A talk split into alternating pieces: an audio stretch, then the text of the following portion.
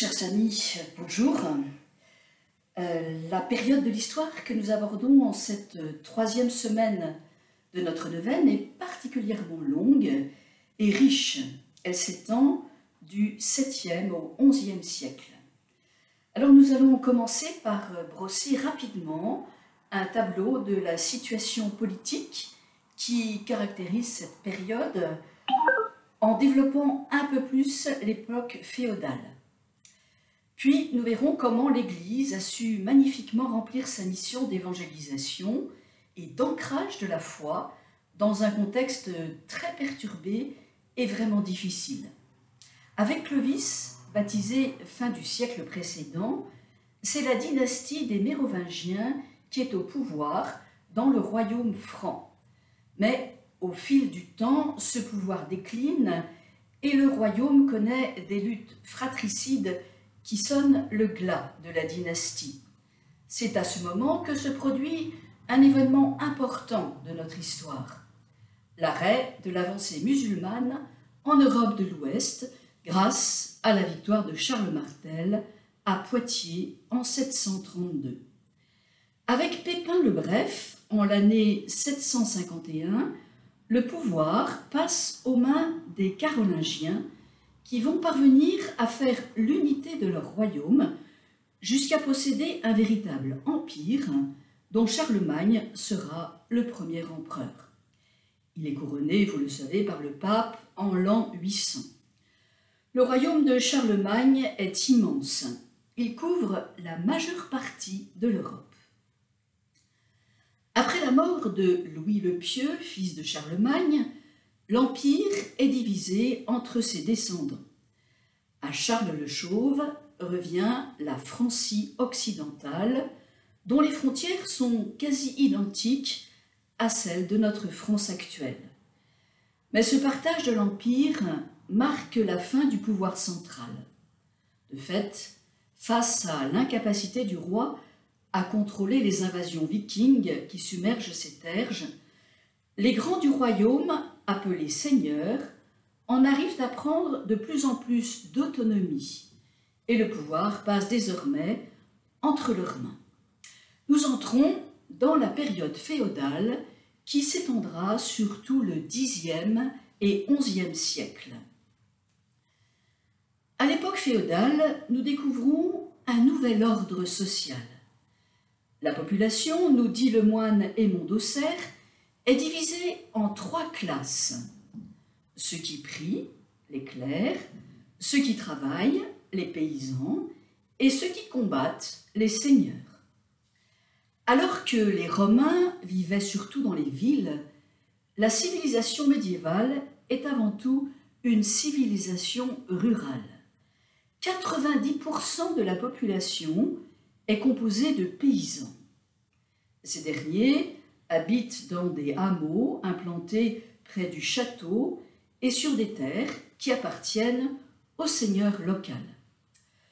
Celui-ci a plein pouvoir sur son territoire et sur les paysans qui y habitent. Il gouverne, rend la justice, protège le plus faible, mais exige en contrepartie une soumission sans faille de ses sujets. Ah, l'existence est rude. L'espérance de vie ne dépasse pas 30 ans. Et 45% des enfants n'atteignent pas l'âge de 5 ans. Des familles récurrentes et les ravages de la peste soumettent la population à de violents chocs démographiques. De leur côté, les seigneurs, aristocrates guerriers, n'ont entre eux aucune solidarité sociale. Ils passent leur temps en conflit les uns contre les autres, et les guerres qui les opposent sont de plus en plus violentes et fréquentes. L'engagement vassalique va peu à peu permettre de remplacer ces conflits de clans par des relations de fidélité. Alors, en quoi consiste cet engagement vassalique? Eh bien, s'appuyant sur ses richesses en terre, en honneur, en bénéfice, le seigneur passe un accord privé de dépendance avec un vassal. Ce dernier redevable à son seigneur de la terre, des honneurs et des bénéfices qu'il en reçoit par cet accord, lui assure en contrepartie son aide, ses conseils et une fidélité sans faille. C'est volontairement que le vassal devient l'homme de son seigneur. Il n'est donc pas son esclave, mais bien son égal. Malheureusement, le système n'est pas sans faille. En effet, il devient vraiment très tentant pour le vassal de multiplier ses engagements de fidélité afin tout simplement d'accroître ses terres et ses bénéfices. La multiplicité de ces fidélités vassaliques devient récurrente et jette à nouveau les nobles dans d'interminables conflits qui accroissent l'insécurité des populations déjà terrorisées par les catastrophes annoncées à l'approche de l'an 1000. Dans ce contexte historique que je viens de vous rappeler dans ces très grandes lignes, l'Église va devoir relever le défi de l'évangélisation. Un défi qui va consister principalement à poursuivre l'évangélisation des campagnes et à travailler à changer en profondeur les mœurs morales qui restent très païennes. À cette époque, le zèle missionnaire du monachisme irlandais provoque dans toute l'Europe un ardent réveil religieux. L'un de ces moines, Saint Colomban, traverse la Manche, accoste en Bretagne et tout en évangélisant, parcourt le royaume et finit par s'installer à Luxeuil. Dans le même temps, les monastères suivant la règle de Saint Benoît se multiplient, une règle d'ailleurs qui va très rapidement s'imposer à la presque totalité du monachisme occidental. Au Xe siècle, l'abbaye de Cluny, fondée par le duc d'Aquitaine et relevant de la règle de Saint Benoît, marquera son temps, d'autant plus que, contrairement aux autres ordres religieux de l'époque, elle est placée sous l'autorité directe du pape. Ah, cette abbaye est un exemple, on ne peut plus parlant, de la vitalité qui anime le monachisme. Ainsi, au début du XIe siècle, on dénombrera, rien que sur le sol de France, pas moins de 800 monastères relevant de cette seule abbaye. Cela laisse songeur, n'est-ce pas? Fin du XIe siècle, l'ordre de Cîteaux, fondé par Saint Bernard, apporte à son tour sa pierre au rayonnement de l'influence monastique. Les cisterciens reprennent la règle bénédictine en insistant davantage sur la pénitence, l'humilité, la pauvreté. Ainsi, tout au long de cette période, les monastères se multiplient et couvrent le sol du royaume franc. Havre d'accueil et d'enrichissement des connaissances acquises au cours des siècles, ils sont des foyers rayonnants de culture et de foi qui, en profondeur, transforment le monde qui les entoure. Ces monastères ouvrent des écoles pour les clercs, des ateliers de copistes et seront à l'origine d'un véritable renouveau liturgique. C'est la naissance du grégorien. Mais la tâche des moines ne s'arrête pas là. Suivant l'exemple du Christ et encouragés par leurs règles, ils veillent à secourir les pauvres. Ceux-ci sont volontiers accueillis, au moins temporairement, dans les monastères où ils reçoivent le gîte et le couvert. Des hôpitaux ou hôtels-dieux, fondés et entretenus par les moines, leur apportent l'aide sanitaire qui, par ailleurs, fait cruellement défaut. Des distributions régulières de nourriture aux portes des abbayes procurent le minimum vital aux pauvres les plus démunis. Alors comment, dans ces conditions, l'influence des monastères n'aurait-elle pas pu être considérable et provoquer dans la société médiévale une avancée de l'évangélisation tout à fait remarquable À côté des monastères, des chapelles et des églises vont peu à peu couvrir le sol de France d'un blanc manteau, comme l'écrivait Raoul Glaber. Cette multiplication des lieux de culte est le signe tangible du dynamisme évangélique de cette période de l'histoire. Les édifices étaient d'abord faits de bois, puis progressivement, les pierres remplaceront le bois. À la fin du XIe siècle, un art nouveau apparaît, l'art roman, qui nous laissera de magnifiques édifices que nous pouvons encore admirer aujourd'hui. Église ou chapelle, à la fois sobre et pleine de grandeur, manifestation tangible d'une vive piété. Ce long et exigeant travail d'évangélisation, entrepris par les moines, l'Église hiérarchique va le soutenir et l'accompagner en prenant diverses mesures très concrètes pour aider à l'enracinement du message évangélique et travailler en profondeur à la conversion des mœurs dans toutes les couches de la société. Voici quelques-unes de ces initiatives. Les clercs, dans des écrits théologiques et dans des manuels à l'usage des princes, promeuvent l'image du roi chrétien, dont la référence est celle des rois de l'Ancien Testament. Petit à petit, les mentalités princières s'imprègnent des valeurs évangéliques. La cérémonie du sacre, pour sa part, jouera un rôle similaire. Non seulement elle entend souligner les exigences attachées à la fonction royale, mais elle permet aussi de rappeler à son bénéficiaire que cette fonction qui lui est confiée par Dieu lui-même et que, en conséquence, ses actes doivent être inspirés par les siens.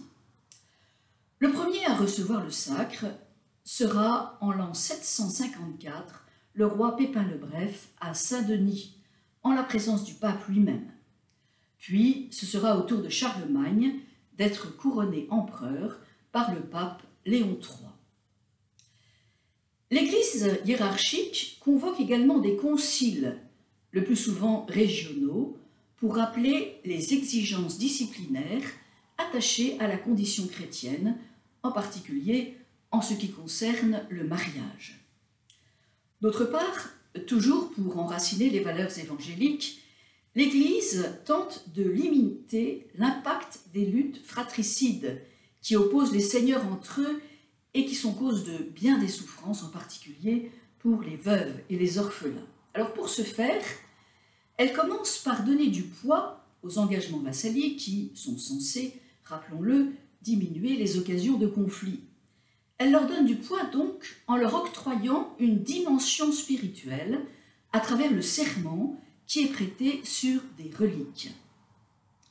Par la suite, elle instaure la paix de Dieu, qui est un serment fait par ceux qui portent les armes, de travailler à la paix. Et elle prescrit également la trêve de Dieu qui exige l'arrêt des combats certains jours de l'année. Elle impose enfin un droit d'asile qui interdit de pourchasser les gens qui se réfugient dans les églises ou dans les monastères. Pour terminer, ajoutons encore cette double initiative de l'Église hiérarchique. En cette période du Haut Moyen Âge, elle développe le culte des reliques et encourage les pèlerinages vers les grands sanctuaires de la chrétienté, Jérusalem, Rome, Saint-Jacques de Compostelle. Et pour ce faire, elle décide d'accompagner les pèlerins de sa sollicitude maternelle afin qu'ils ne soient pas abandonnés à eux-mêmes dans leur périple dangereux et qu'ils trouvent sur leur route tout particulièrement le gîte et le couvert si nécessaires. L'Église ira même jusqu'à leur procurer un statut propre avec ses droits et ses devoirs. Et nous voici arrivés au terme de notre petite présentation du Haut Moyen Âge. À partir de cette vue d'ensemble, nous allons pouvoir maintenant approfondir chaque jour de cette semaine l'un ou l'autre aspect de cette période de notre histoire. Nous raconterons d'abord l'épopée missionnaire de Saint Colomban sur les terres de Bretagne.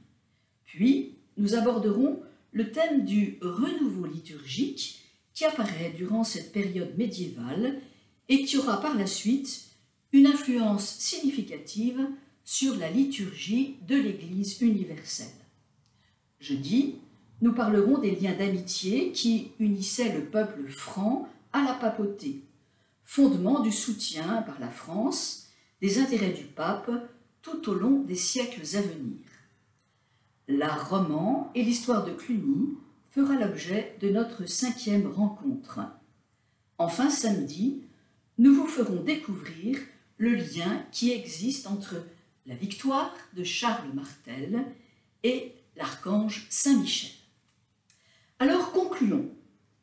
Ces moines, fer de lance de l'évangélisation du haut Moyen Âge, vont tenter si bien remplir leur mission que, sachez-le, avant l'an 1000, tout l'Occident sera devenu chrétien.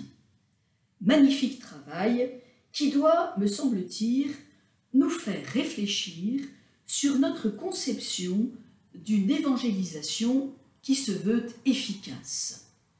Où donc l'évangélisation de cette époque a-t-elle bien pu puiser sa force et son rayonnement? Tout simplement dans la prière et la contemplation. De fait, nous dit Benoît XVI, c'est toute la communauté monastique qui prêchait par sa ferveur et la paix qu'elle rayonnait.